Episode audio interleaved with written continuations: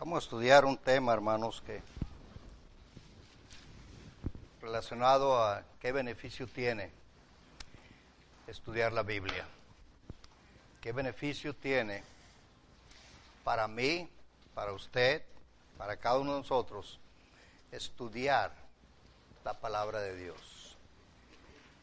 En Salmo 143, 5, el salmista hace un recordatorio de los días antiguos. Nadie puede conocer la historia de la Biblia si no la lee y nadie puede expresar estos pensamientos si no tiene noción de los días antiguos.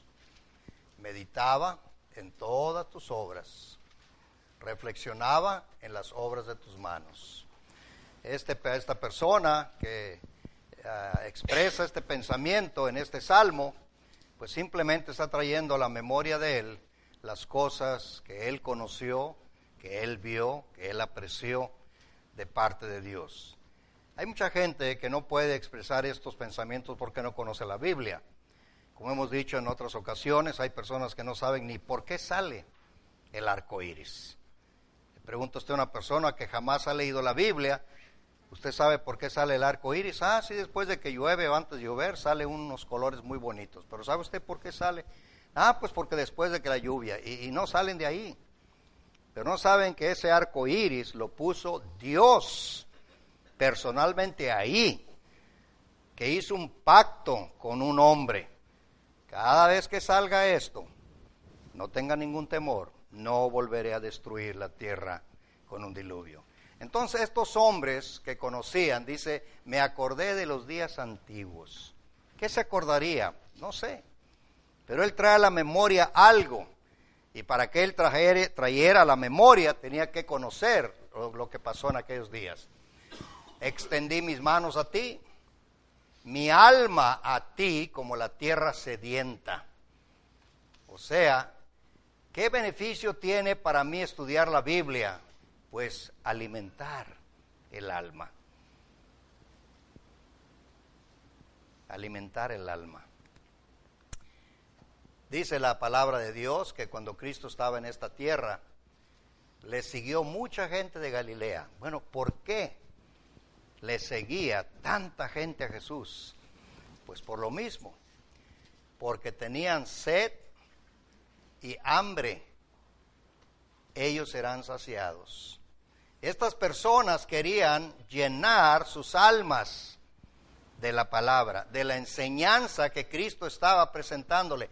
Multitudes le seguían de diferentes partes, de Judea, de Galilea, de muchas partes, Samaria. ¿Por qué? Por, para escuchar las enseñanzas. ¿Qué beneficio tiene para mí estudiar la Biblia? ¿Qué beneficio tenía para estas personas? escuchar la predicación de Cristo, saciar el hambre. Si uno quiere conocer de Dios, saber de Dios, tener noción de ese Dios que hizo los cielos y la tierra, tengo que meterme a la Biblia. No hay otro libro. No voy a abrir un libro de ciencias ni un libro ah, de ningún otro tipo de materia, porque no va a hablar de Dios. Entonces tengo que estudiar la Biblia. El deseo de ellos era oír el consejo de Dios. Se quiere conocer el más allá. Y eso solo Dios lo sabe. Queremos saber, hay hermanos, dice la Biblia, dice Pablo a los tesalonicenses, que hay tanta gente que muere sin la esperanza. Bueno, ¿por qué mueren sin la esperanza? Porque no la conocen. Y si no la conocen es porque no han estudiado las escrituras. Jesucristo el consejo más grande que daba a la gente es escudriñar las escrituras porque ellas hablan de mí y ellas les presentan a ustedes la vida eterna. Si queremos, conocer la vida eterna, hermanos, tenemos que estudiar las escrituras. Amigos, entre nosotros, hay alguna persona, usted tiene que estar interesado, interesada para saciar esa sed de querer conocer a Dios. Pero tiene que tener ese deseo. Nadie va a querer tomar agua si no tiene el deseo de tomar agua. Si no quiero conocer a Dios, no voy a escuchar el consejo de Dios. Qué bonito es estos días, hermanos, cuando uno está en esa edad y, y ya pasaron los años y tenemos aquí un registro de los niños cuando estaban pequeños, cuando recién nacieron, cuando van creciendo, las travesuras que hicieron y causa alegría, causa una satisfacción poder vivir el pasado de la crianza de nuestros hijos. Bueno, la misma cosa. Cuando estudiamos la palabra de Dios, hay una alegría. Debe de haber una alegría porque nos estamos informando, llenando de información quién es Dios, cómo, por qué existimos, para qué existimos, cuál es el propósito de nuestra estancia en la tierra, qué será el fin de nuestros días, dónde pasaremos la eternidad. Este es el único libro que nos contesta eso, la Biblia. No hay otro libro, la Biblia. Yo alimento mi alma ¿Qué propósito, qué fin tiene la lectura de la Biblia? Simplemente alimento mi alma. Dice Colosenses 2.19, Pablo le dice a los hermanos en Colosas, ya después de haber obedecido el Evangelio, dice que tenemos que asirnos de la cabeza de quien todo el cuerpo, nutriéndose y uniéndose por las coyunturas, ligamentos, crece con el conocimiento que da Dios. Dios nos da ese conocimiento por medio de su palabra, entonces sí hay un beneficio leer la Biblia. Mucho, muy grande beneficio. Nos nutre, nos nutre el alma, lo que necesita el alma. Lo que el alma necesita, hermano, no lo vamos a encontrar en un libro de mecánica, en un libro de ciencias, en un libro de carpintería, en un libro de plomería, en un libro de caballería. Nada. Vamos a encontrarlo en la Biblia, que es la palabra de Dios. Dice Pablo, nadie aborreció jamás a su propia carne, sino que la sustenta, la cuida, como también Cristo la iglesia. Nosotros tenemos que sustentar, hermanos, nuestra alma con la palabra de Dios. Nutrirla, alimentarla. Entonces sí hay un beneficio. ¿Qué beneficio hay? La gente se pregunta. Ustedes van a la iglesia dos veces por, semana, por, por domingo, una vez por semana. Oye, pues qué, ya caminan por el aire ustedes. Esa es la burla de la gente. No entienden y les pregunta uno algo de la Biblia, y yo no sé, yo nunca he tocado ese libro, por eso son ignorantes. El hombre ignora de Dios porque no lee el libro de Dios. Esta criatura, para poder crecer, se tiene que alimentar de algo que a veces se dice que es la leche, para el nutrir el crecimiento de los huesos, unos huesos fuertes. Bueno, tenemos todo esto que nos alimenta, el cuerpo. Todo esto es necesario para nutrir nuestro cuerpo. Y, nos esmeramos y nos preocupamos por lo que comemos, por lo que no comemos, lo que debemos, lo que no debemos. ¿Por qué? Para cuidar nuestra salud. Pero el hombre se olvida de la salud del alma. Libros, cantidad de libros hay que hablan sobre esto y los mismos compra la gente, los lee, ah, los ah, beben de esos, de esos libros para informarse. Está bien, pero ¿qué de esta? ¿Qué de esta? Es lo último que la gente quiere estudiar. El cuerpo se nutre con todo esto, sin duda alguna, pero el alma se nutre con la palabra de Dios. Jesús lo dijo, no solo de pan vivirá el hombre, sino de toda palabra que sale de la boca de Dios. El alma también se alimenta, hermanos. Podemos tener un cuerpo muy saludable, ser personas esbeltas, ah, muy deportistas, ah, ser carreras largas, de larga distancia, pero el alma está desnutrida, muerta por completo.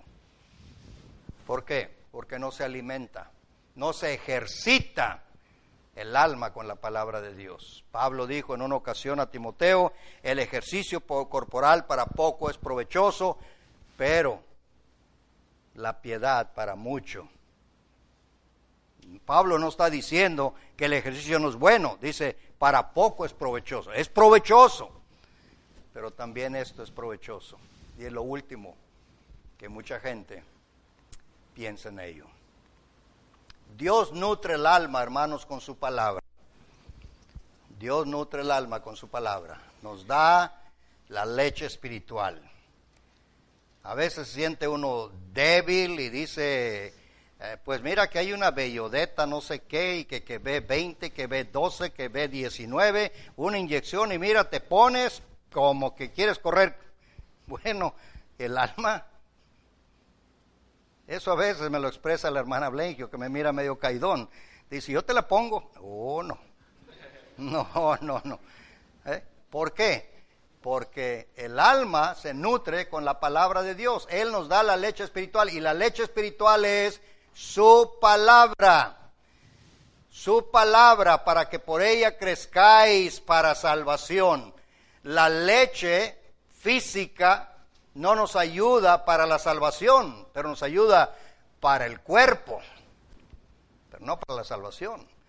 Y por eso Pedro usa la figura de leche que alimenta un, un infante, una criatura, a nosotros los viejos. Necesitamos la leche más la palabra de Dios. Entonces, ¿para qué nos sirve la lectura? Nos sirve para mucho. Esta es la vida de una criatura, la leche. Para la persona que va creciendo después de dejar el biberón, comenzamos a enseñarle la palabra de Dios. Para que vayan creciendo con el conocimiento de que hay un Dios, que hay un Dios. Continúa la nutrición espiritual. Primera Timoteo 4:13, Pablo le recomienda a, a Timoteo, entre tanto que voy, ocúpate en la lectura. ¿Lectura de qué? De la Biblia, de la palabra de Dios. Pablo le dijo a Timoteo, estando en la prisión, cuando vengas, por favor, tráeme los pergaminos y los libros y el capote. Tráeme tres cosas los pergaminos. ¿Para qué quieres pergaminos, Pablo? Si tú eres un hombre inspirado por el Espíritu Santo, para nutrirme de las profecías del tiempo antiguo, para poder yo confirmar las profecías con lo que estoy enseñando ahora. Pablo no podría predicar sin conocer las profecías. Cada vez que ellos enseñaban, decían, hey, como está escrito. Cuando Pedro estaba en el, en el Pentecostés y los, judíos comenzaron a burlarse de porque los apóstoles estaban hablando en, idiomas, les dijo, hey, espérense, ¿se acuerdan lo que dijo Joel? ¿Qué dijo Joel? Que en los postreros tiempos pasaría esto. Ellos dijeron, ah, pues es cierto. Entonces, ¿cómo podría Pedro decir eso si no tuviera noción de ello? Tenemos que estudiar, hermanos, la Biblia. Sí hay provecho, hay beneficio Dice Pablo, cuando yo era niño, hablaba como niño, pensaba como niño, juzgaba como niño. Mas cuando ya fui hombre, dejé lo que era de niño. Va el proceso, va el crecimiento y deja de ser uno niño. Una imagen que me encontré me, me pareció propia para esto. Cuando, cuando está uno niño, el ratoncito que se le cae el diente y va a venir alguien a dejar una moneda debajo de la almohada.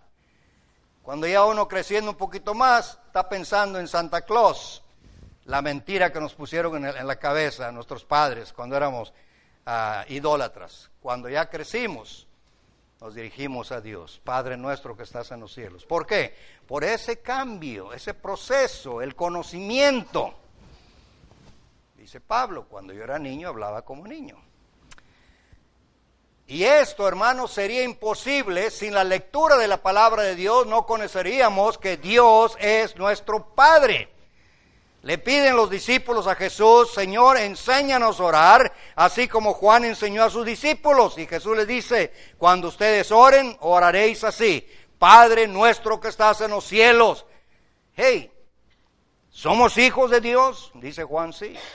Los que le recibieron les fue dado el derecho de ser llamados hijos de Dios. Si somos hijos de Dios, podemos decir, Padre nuestro, que estás en los cielos. Pero no todo el mundo puede decir eso, hermanos. No todo el mundo puede decir a Dios, Padre, mientras no haya obedecido el Evangelio.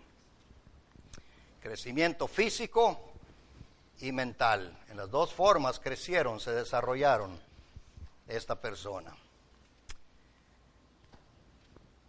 Primera de Juan 2.13. Os escribo vosotros jóvenes, porque habéis vencido al maligno. ¿Qué beneficio tiene para mí estudiar la Biblia? Bueno, un joven, cuando quiere conocer a Dios, nació en una familia cristiana y asiste a los servicios, escucha las predicaciones y tiene el deseo de conocer más a fondo a Dios. ¿Para qué? Para vivir una vida recta ante los ojos de Dios. Y estos jóvenes fue lo que hicieron.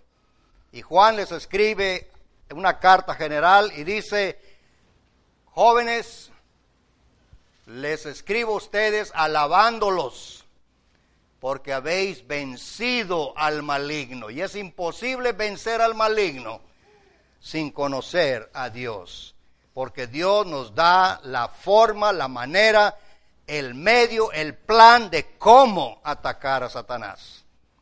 Y estos jóvenes lo lograron. Ustedes jóvenes que están aquí, pongan atención a este consejo.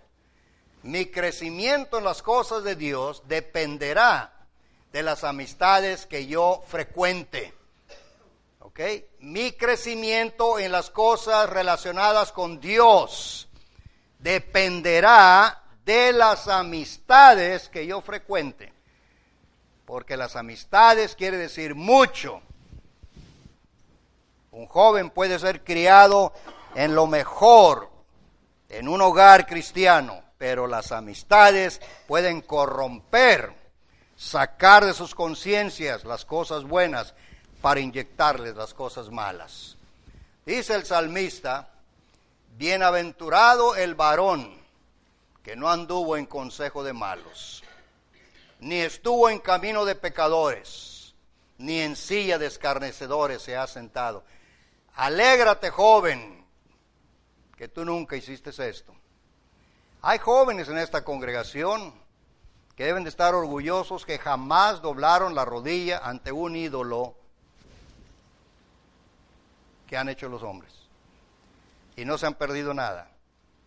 Bienaventurados nuestros jóvenes que jamás se han hincado enfrente de un pedazo de madera para decirle, mi Dios eres tú. O pedirle al Padre por medio de ese pedazo de madera cuando yo puedo ir directamente al Padre. Bienaventurados ustedes jóvenes que nunca pasaron por eso. Bueno, dice aquí el texto, bienaventurado el varón que no anduvo en consejo de malos, que se han, se han quedado, se han conservado en, ese, en esa línea recta que sus padres les enseñaron en las cosas de Dios. Y no escucharon el consejo de los malos, ni anduvieron en camino de pecadores, como hay tantos jóvenes lamentablemente. Estos jóvenes, la imagen esta me encontré estudiando las escrituras pasando un buen tiempo, son felices, sonríen, no hay ningún problema, no tienen una, una botella en la mano, tienen una Biblia. Pero para el joven que no le interesan estas cosas, miren lo que ellos piensan. Es lo que piensan. Un joven que no conoce a Dios, que su vida es Dale vuelo a la vida porque joven nada más una vez en la vida. Y miran a estos, dicen, ups, como que les falta un, tornillo. Weird, raros. Una Biblia en la mano, están desperdiciando sus días. No, no desperdicien sus días. Primera de Juan 2.15. No améis al mundo ni las cosas que están en el mundo. ¿Qué saco yo de provecho estudiar las escrituras? Conocer esto. Este es el consejo de Dios. Cuando yo leo las escrituras, eso estoy aprendiendo de Dios, no de Juan. El Espíritu Santo le dice a Juan, escribe, escribe. No améis al mundo ni las cosas que están en el mundo. Le dice el Espíritu Santo a Pablo, escribe. No erréis, no se equivoquen. Las malas compañías, unas versiones dicen conversaciones, corrompen las buenas costumbres. Oh sí, Dime con quién andas, te diré quién eres. Es lo que dice la Biblia. Lo dicen los proverbios. Gálatas 5.9, un poco de levadura leuda toda la masa. El joven que no escoge sus amistades y siempre está poniendo defensa, es un buen muchacho, es una buena muchacha, viene de una buena familia, sí, pero sus costumbres no son las tuyas. Tiene que ser diferente. Donde no hay temor de Dios, hay rebelión. No erréis. Las malas compañías corrompen las buenas costumbres. Aquí estos no son weird. Estos son normales. ¿Te vean? Cuando una persona no conoce la palabra de Dios, a esto le llaman normal y a lo otro le llaman no normal. Porque es el mundo, es la sociedad. Eso es lo que se vive todos los días. Y tantos de estos jóvenes que terminan, si no en la muerte, en prisiones, si no en prisiones, en las drogas, traen tristeza. Influyen más estos que los otros que mostramos primero. Mucho más influyen. Entonces, ¿qué beneficio, qué provecho tengo yo o tenemos nosotros estudiar la Biblia? No llegar a esto. Ustedes piensan, hermanos, o pensamos, que cuando llega el spring break en la isla, miles de jóvenes ¿Tienen noción de Dios? Dice Tito, profesan conocer a Dios, pero con sus hechos niegan conocer a Dios. Estos hechos no son de personas que conocen a Dios. Puede ser que uno de estos viene de una familia buena, pero las malas compañías corrompen las buenas costumbres. Ustedes jóvenes, fíjense bien, esto es muy importante. Ustedes no se pierden nada de todo esto, absolutamente nada.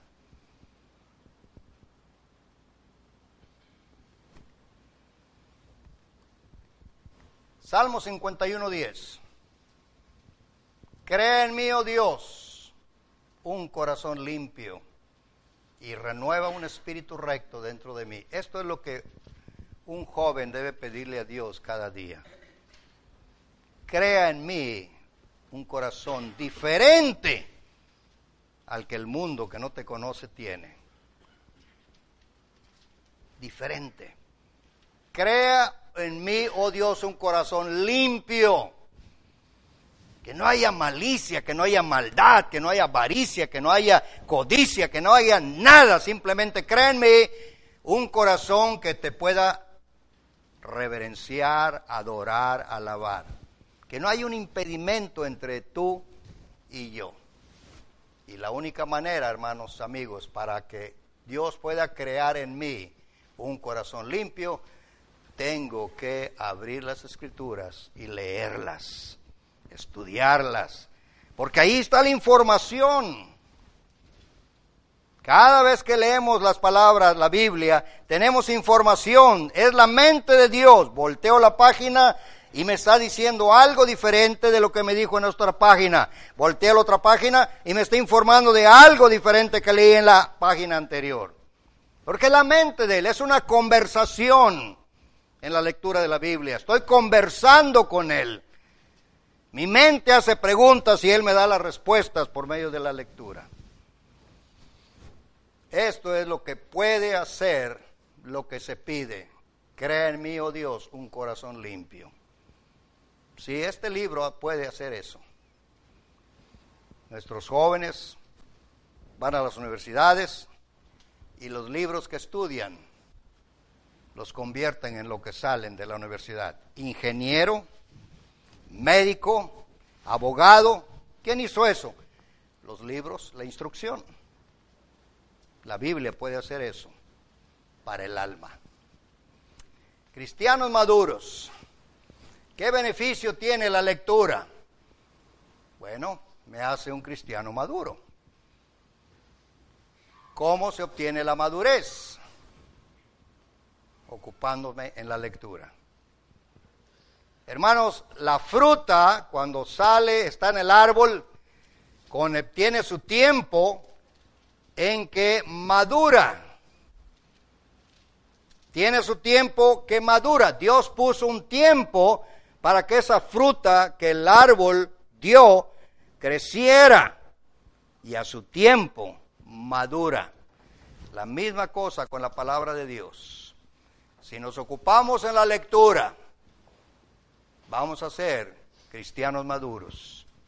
Habrá el deseo de estudiar, de indagar 30 minutos, 40 minutos, un intercambio, un estudio. Eso nos ayuda a madurar, a crecer en conocimiento. Un poquito ahorita, otro poquito allá, otro poquito, y vamos creciendo. Pero tenemos que ocuparnos en esto. Si no abrimos este libro, hermanos, la Biblia, ¿cómo vamos a madurar? ¿Cómo puede Dios crear en mí un corazón limpio si no escucho su consejo? Por la lectura de la Biblia. Dice 1 Corintios 2.6, dice Pablo, sin embargo, hablamos sabiduría entre los que han alcanzado madurez. Y sabiduría no de este siglo, ni de los príncipes de este siglo que perecen. ¿Cuál sabiduría? La sabiduría de Dios. Hay temas, hermanos, tan, tan ah, fuertes en la Biblia ah, que, se requiere que la persona que lo escucha sea madura para poder captar el mensaje. Pero si es niño en Cristo, e, ese manjar sólido lo va a ahogar. Es lo que dijo el libro de Hebreos por causa del tiempo, deberían de ser ya maestros. No pueden tomar alimento sólido porque se ahogarían y requieren de nuevo leche. Y la única manera, hermanos, del crecimiento es esto. Estudio constante, no cada vez que hay servicios, abrir la Biblia. Siempre darnos el tiempo de leer, leer y leer. Sí hay beneficios estudiar la Biblia. Únicamente de esta forma se puede obtener eso. Si puedes haber resultado con Cristo, buscar las cosas de arriba. ¿Cómo busco las cosas de arriba? en la Biblia. En la Biblia. No está hablando de que levante la vista y a ver qué miro. Ah, mira, ahí una estrella. Y luego, ah, mira, ahí va un aerolito que va. No, está hablando de información. Información que está en la, en, la Biblia. Buscar las cosas de arriba. Y la única manera de buscarlas es estudiando las escrituras. Colosenses 3.2, poner la mira en las cosas de arriba, no en las de la tierra. Ahora, ¿cómo ponemos la mira nosotros en las de la tierra? Por la educación. Entonces, ¿Dios está en contra de la educación? No. Me enfoco, decimos a nuestros hijos, enfóquese en lo que va por los cuatro años y será usted un hombre de éxito. Tiene que enfocarse. Bueno, contrario al alma, tenemos que enfocarnos en la palabra de Dios y eso nos enseña lo que hay en el cielo, lo que gozará el hombre. ¿Qué vamos a hacer en el cielo? ¿Por qué tenemos que ir al cielo? ¿Por qué somos dignos del cielo? Pues la escritura nos dice, en cuanto a la manera pasada de vivir, despojados del viejo hombre. Únicamente de esta forma se puede obtener que, buscando las cosas de arriba, poniendo los ojos en el cielo, y nos podemos despojar del viejo hombre. Porque cada vez que leo las escrituras, me dice, esto está mal, ups, eso no lo sabía. Bueno, ya lo sé. Levanto esto. Cada información, hermanos, es una conversación con Dios y aprendemos. Y luego dice, vamos renovando en el espíritu nuestra mente. Vamos renovando, renovando, por medio de la lectura, renovamos la, mente. Vamos haciendo un lado esto, aquello, lo otro y lo otro. Nos despojamos por completo del viejo hombre. Vestidos del nuevo, creado según Dios en la justicia, en la santidad de la verdad. Nos despojamos de uno y nos vestimos del otro. Nos despojamos de las costumbres antiguas para vivir como una persona nueva. Y la única manera, hermanos, es esto, el estudio. ¿Qué beneficio tengo yo con estudiar la Biblia? Mucho beneficio, mucho beneficio. Ocúpate en la lectura, le dice Pablo a Timoteo. Puedo crecer en el conocimiento de Dios, por lo cual también nosotros, desde el día que oímos, no cesamos de orar por vosotros, de pedir que seáis llenos del conocimiento de su voluntad en toda sabiduría e inteligencia espiritual. La inteligencia espiritual se encuentra en las escrituras para conocer qué es lo que Dios quiere que yo haga. Llenos del conocimiento de su voluntad. Y es imposible llenarme del conocimiento de su voluntad si no converso con Él. Importantísimo. Cerrando la lección. ¿Qué es el propósito? ¿Qué beneficio tiene para mí la lectura de las escrituras, para que andemos como es digno del Señor, para yo vivir la vida como a Él le agrada, agradándole a Él en todo, llevando fruto en toda buena obra y creciendo continuamente en el conocimiento de Dios. Sin el conocimiento de Dios, hermanos, es imposible esto. Nadie puede agradar a Dios si no conoce qué es lo que Él quiere que nosotros hagamos. Si ustedes jóvenes no escuchen las palabras de sus amistades, hay un proverbio, recuerdo el capítulo que dice, ven, te va a decir, hagamos esto, hagamos aquello, ven. Dice el texto, pero su corazón no está contigo. ¿Qué quiere decir eso? Todo lo que quiere es destruirte, destruirte. No quiere que seas, que tú goces ese momento, Él te quiere destruir con ese gozo. No lo escuches. Bienaventurado el varón que no anduvo en camino de pecadores. Gracias hermanos por su atención.